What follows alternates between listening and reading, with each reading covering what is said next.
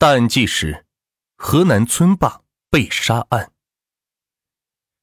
羊有跪乳之恩，鸭有反哺之意，连动物都有这种意识，但现实生活中却有一些人不配为人子女。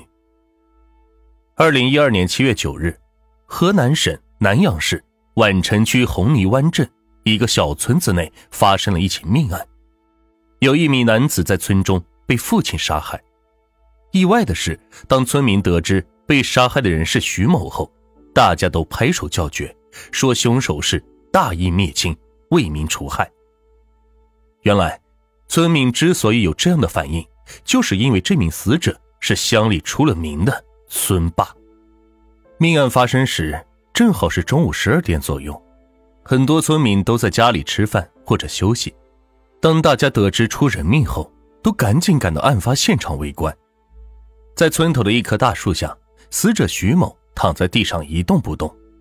徐某的母亲吴某站在旁边，看着儿子已经倒在树下死去多时，他自言自语说：“打死他了，真的打死他了。”而在徐某尸体的旁边，正是他的父亲老徐。老徐的手里拿着铁锨，整个人是瘫坐在地上，根本站不起来。其他村民到达现场后。大家看到徐某在地上一动不动时，都是非常高兴。他们都认为老徐做了一件为民除害的事情。老徐在树下待了一会儿，就主动到派出所投案自首，承认自己将亲生儿子杀害。警察审讯期间，这名六十六岁的老人称，自己之所以将亲生儿子杀害，就是自己的儿子是一个恶霸，吃喝嫖赌、偷爬赌博，无恶不作。是乡里出了名的恶霸，村民对他都是恨之入骨。最可恶的就是儿子还侵犯自己的妻子吴某。凶手老徐是一个老老实实的庄稼汉，虽然村子里有很多人做生意还赚了大钱，但老徐并没有其他的想法，他只想过着自己的好日子。尤其是有了儿子之后，老徐对儿子非常好，只要儿子不提出非分的要求，他都能满足儿子。自从老徐早年和妻子吴某结婚后，两口子就努力赚钱，最终日子是越过越好。没有多长时间，两人就生下了两个儿子。死者徐某正是他们的小儿子。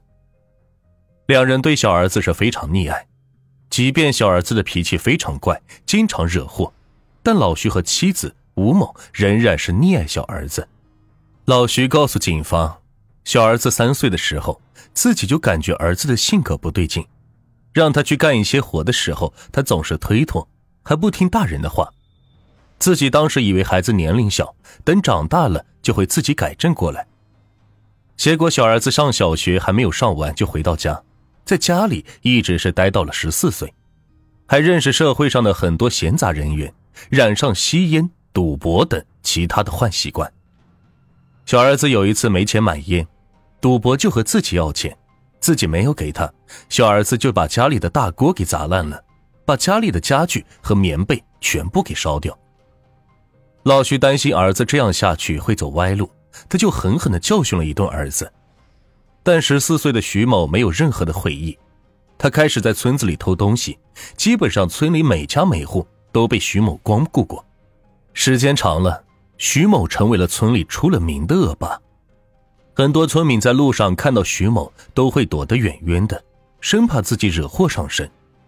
后来老徐夫妇就开始教训徐某，徐某先是和父母争吵，最后直接和老徐打架。老徐夫妇心里也认识到，这个儿子是真的管不住了。二零一零年的一天，老徐夫妇彻底对小儿子徐某失望。这一年，二十三岁的徐某不但没有工作，还整天偷东西。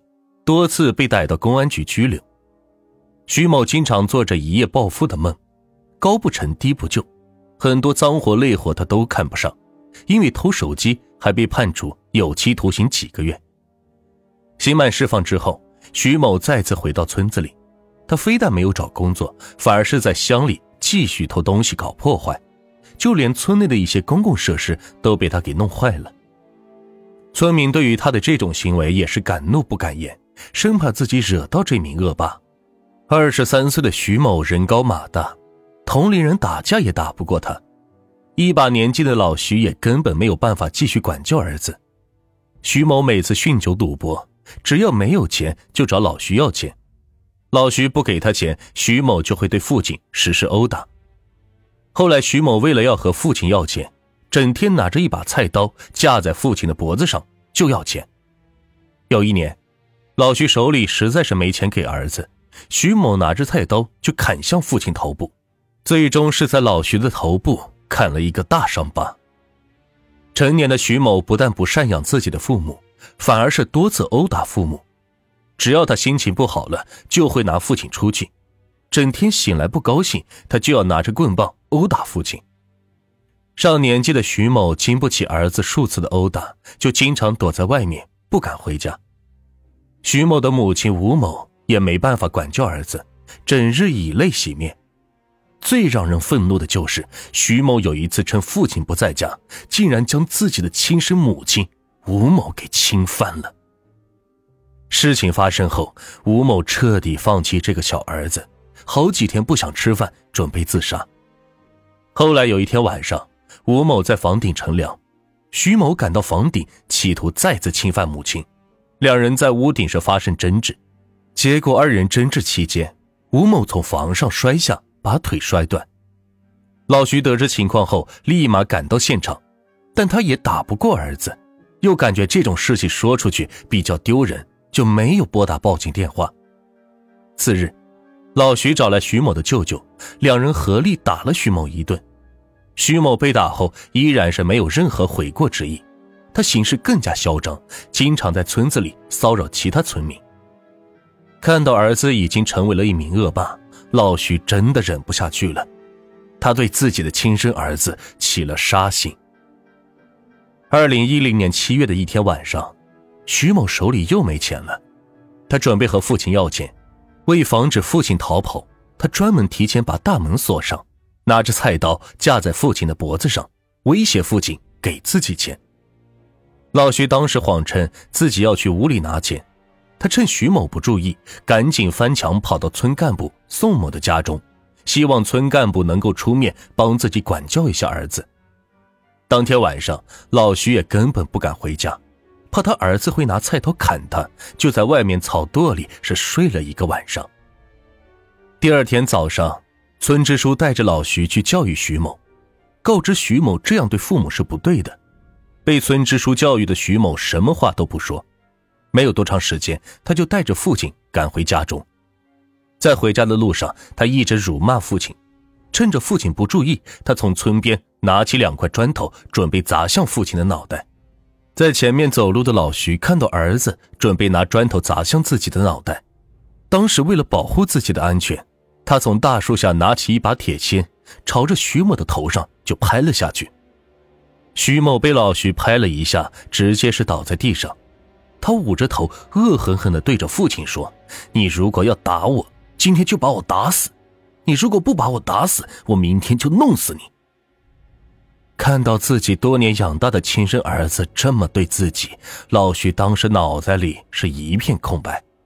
他认为自己这么多年来养了这样的一个儿子，还不如不养呢。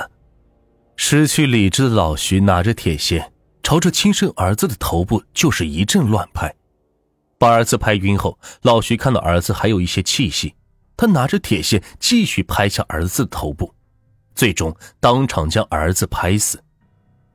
没有多久，徐某母亲吴某赶到现场，看到儿子倒在血泊之中，他在村里大喊：“杀人了，杀人了！”其他村民听到后就赶紧赶到现场，才发现这个在乡里横行霸道的徐某已经死在他的亲生父亲手中。自从老徐投案自首后，民警开始在村里收集线索。村干部和村民得知情况，都出面为老徐作证，还专门写下请愿书，希望法院能够对老徐从轻判处。虽然老徐犯下的命案有情可原，但法不容情。徐某犯法，自然由法律来制裁他，但老徐根本没有权利去剥夺徐某的生命。